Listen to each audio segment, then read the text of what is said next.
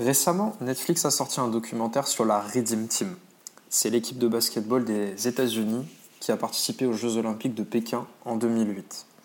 Dans cette équipe figurent de nombreux grands noms du basketball américain. LeBron James, Dwayne Wade, Carmelo Anthony, Chris Paul, mais surtout le seul, l'unique Kobe Bryant. C'est une légende du basketball. 20 ans de carrière, 20 ans aux Lakers d'ailleurs, 5 titres NBA, 18 fois All-Star, 2 fois MVP des finales, MVP de la saison régulière en 2008, Hall of Famer. Bref, si vous ne comprenez rien à toute cette liste et à tout ce jargon que je viens d'employer, ce n'est pas bien grave. Tout simplement parce que, au-delà du basketball, Kobe Bryant a impacté la vie de nombreux fans de la balle orange. Et même bien plus. Kobe nous a légué quelque chose au-delà de sa qualité, de toutes les images qu'on a de lui en train de jouer au basketball, sa mentalité, la Mamba Mentality. Dans cet épisode, je vous explique ce que c'est, comment Kobe s'en est servi dans sa carrière et surtout comment cette mentalité peut vous aider à atteindre les sommets, quelle que soit votre carrière. Enfin, je vais terminer ce podcast par vous donner mon avis sur cette mentalité, euh, ce que je trouve bien, pas bien dedans, et vous laisser vous faire votre propre avis pour si vous choisissez de l'utiliser ou non. Allez, on est parti. Générique.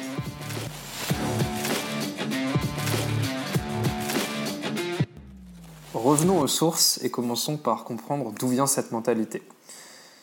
En 2004, Kobe Bryant est dans une période très difficile de sa vie. En 2004, la vie de Kobe Bryant est en train de basculer. Il est rattrapé par une lourde affaire extrasportive et ses performances sur le parquet en souffrent. Normal en même temps. Il décide alors de se créer un alter ego pour affronter la situation chaotique face à laquelle il se trouve. The Black Mamba. C'est en regardant le film Kill Bill qu'il a cette idée. Fasciné par les serpents, il prend comme alter ego un des serpents les plus venimeux au monde, le Black Mamba. Vif, rapide et tueur, avec un des venins les plus puissants du monde.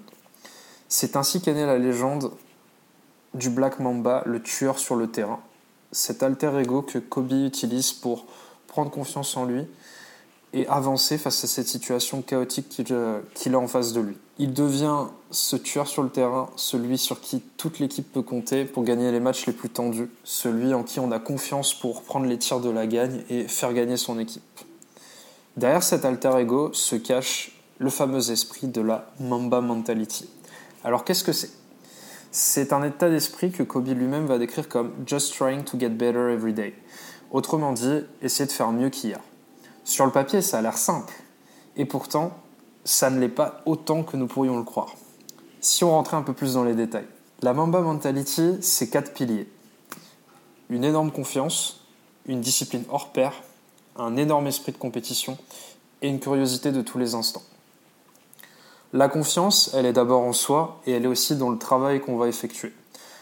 Kobe Bryant avait une énorme confiance en lui et il avait une façon très stoïque de voir le monde. Il a développé une énorme confiance dans sa capacité à travailler. L'important pour Kobe Bryant, c'était le processus. Dès lors que le processus était bien effectué, le, résultat allait forcément suivre. Il s'est rattraché du coup à ce côté stoïque de se dire qu'il pouvait contrôler sa manière de s'entraîner au basketball, les moves qu'ils allaient travailler, la charge de travail qu'il allait s'imposer, et se dire que le résultat ne dépendait pas ce, était indépendant en fait de ce travail effectué. Le travail allait amener du résultat, mais le résultat ne venait pas forcément en fait. C'est un petit peu la, c'est la logique de, de cette démarche-là. C'est en comprenant qu'il pouvait contrôler sa capacité à s'entraîner que Kobe a pu se concentrer sur le plus important, surtout dans cette période difficile qu'il traversait en 2004, s'entraîner à jouer au basketball pour pouvoir progresser et surtout l'appliquer en match. Pas faire que du freestyle, mais travailler des moves, des skills qui lui permettent d'être plus efficace sur le terrain et de faire gagner son équipe. Kobe est aussi réputé pour sa discipline hors pair. C'est le fait marquant de la carrière de Kobe Bryant et sa réputation même, que ce soit dans le monde du basketball ou en dehors, c'est son éthique de travail. Quand il était pro, il commençait à s'entraîner vers 4h30 du matin et il partait en général le dernier. C'était pourtant un des joueurs les plus talentueux de la ligue à l'époque et on pourrait se dire que ce travail n'était peut-être pas forcément nécessaire par rapport à son talent initial. Pourtant, il était convaincu, et c'est pour ça qu'il travaillait autant, que le travail battait toujours le talent. Et du coup, pour sublimer son talent, il avait besoin de faire toujours plus d'efforts que les autres. Au-delà de cette discipline se cachait une énorme détermination. celle d'être le meilleur joueur basket du monde, voire de tous les temps. Est-ce qu'il a réussi? Ça, je vous laisse en juger. Mais en tout cas, derrière cette discipline se, cache un côté, une habitude qu'il a prise euh, dès, le, dès le lycée d'ailleurs, de se lever tôt et de travailler plus que les autres. Ce qu'il faut se dire, c'est que quand il, était, il est rentré en, NBA juste après sa terminale, l'équivalent de sa terminale à nous, il est passé pro à 17 ou 18 ans, il me semble, quelque chose comme ça. Et dès le lycée, il s'entraînait entre 5h et 7h du matin. Et ça me permet de faire le, lien avec ce troisième pilier, son esprit de compétition. Il était tellement déterminé qu'il cherchait à devenir meilleur chaque jour, ce qui est la base de euh, cette Mamba Mentality. Il voulait battre absolument tout le monde. D'ailleurs, quand il était au lycée, il proposait souvent des 1 contre 1 contre des gens de son lycée. Le pire match qu'il ait perdu, enfin, le pire match qu'il ait fait, c'est d'avoir gagné 100 points à 12 contre un autre élève. Avec cette détermination, Kobe voulait dominer son sport. Il était persuadé que pour y arriver, il lui fallait une éthique de travail irréprochable. On peut dire que cet esprit de compétition lui a énormément servi au vu du palmarès que je vous ai cité au départ et au vu de la carrière et de l'impact qu'a laissé euh, Kobe Bryant dans l'histoire, aussi bien du basketball que dans nos vies à nous, ceux qui ont été inspirés par, euh, par ce qu'a pu faire Kobe. Et enfin, le dernier point, c'est que Kobe était un être très curieux. Au-delà du fait que ça a été le meilleur joueur du monde sur une, euh, année, l'année 2008, euh, il n'a jamais cessé de chercher à apprendre. Ce que je veux dire par là, c'est qu'il n'était pas complaisant dans le fait d'être meilleur joueur du monde. Le fait de ne pas être complaisant, ça veut dire par là qu'il cherchait toujours à en savoir plus, à essayer d'implémenter de nouvelles choses dans son jeu. Au début de sa carrière, notamment, il a passé énormément de temps à regarder des matchs de son idole, Michael Jordan, pour apprendre ses moves et voir comment ça marchait.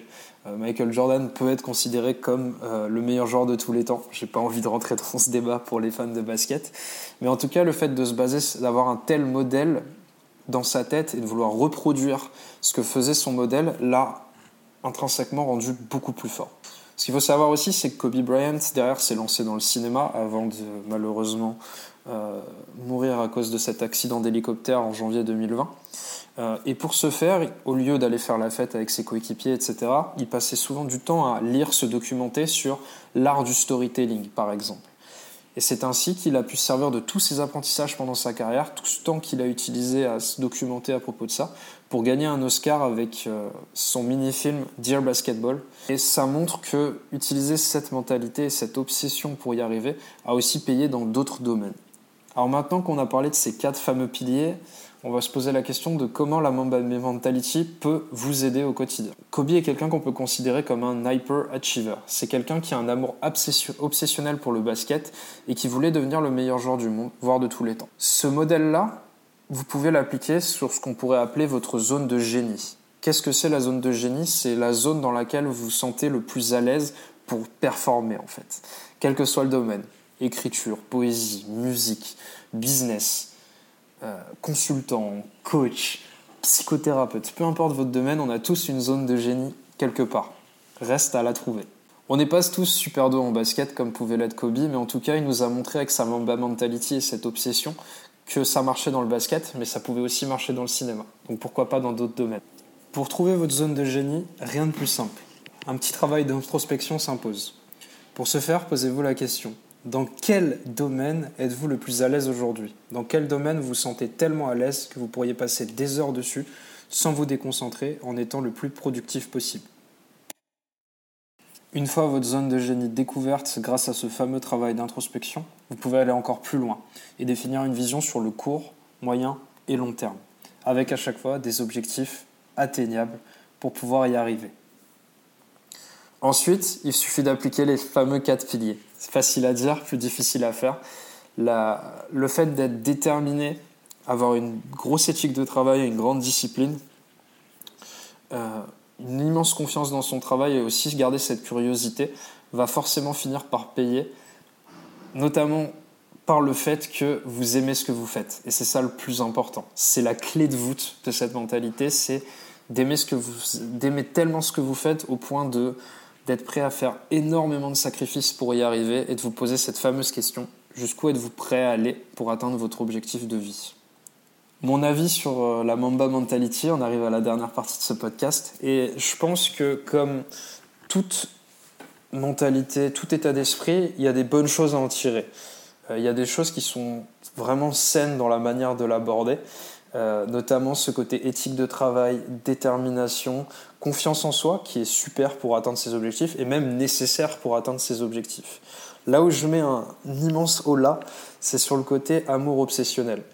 Parce que moi, personnellement, si je devais faire comme Kobe Bryant pour réussir, que ce soit dans le coaching, dans la création de contenu, etc., je pense que je perdrais goût euh, à faire ce que je fais. Euh, parce qu'il était tellement obsédé par cet amour-là, il se poussait tellement fort que lui, ça lui permettait d'atteindre ces objectifs-là en poussant, poussant, poussant. Là où pour moi, je pense que ça me dégoûterait, en fait.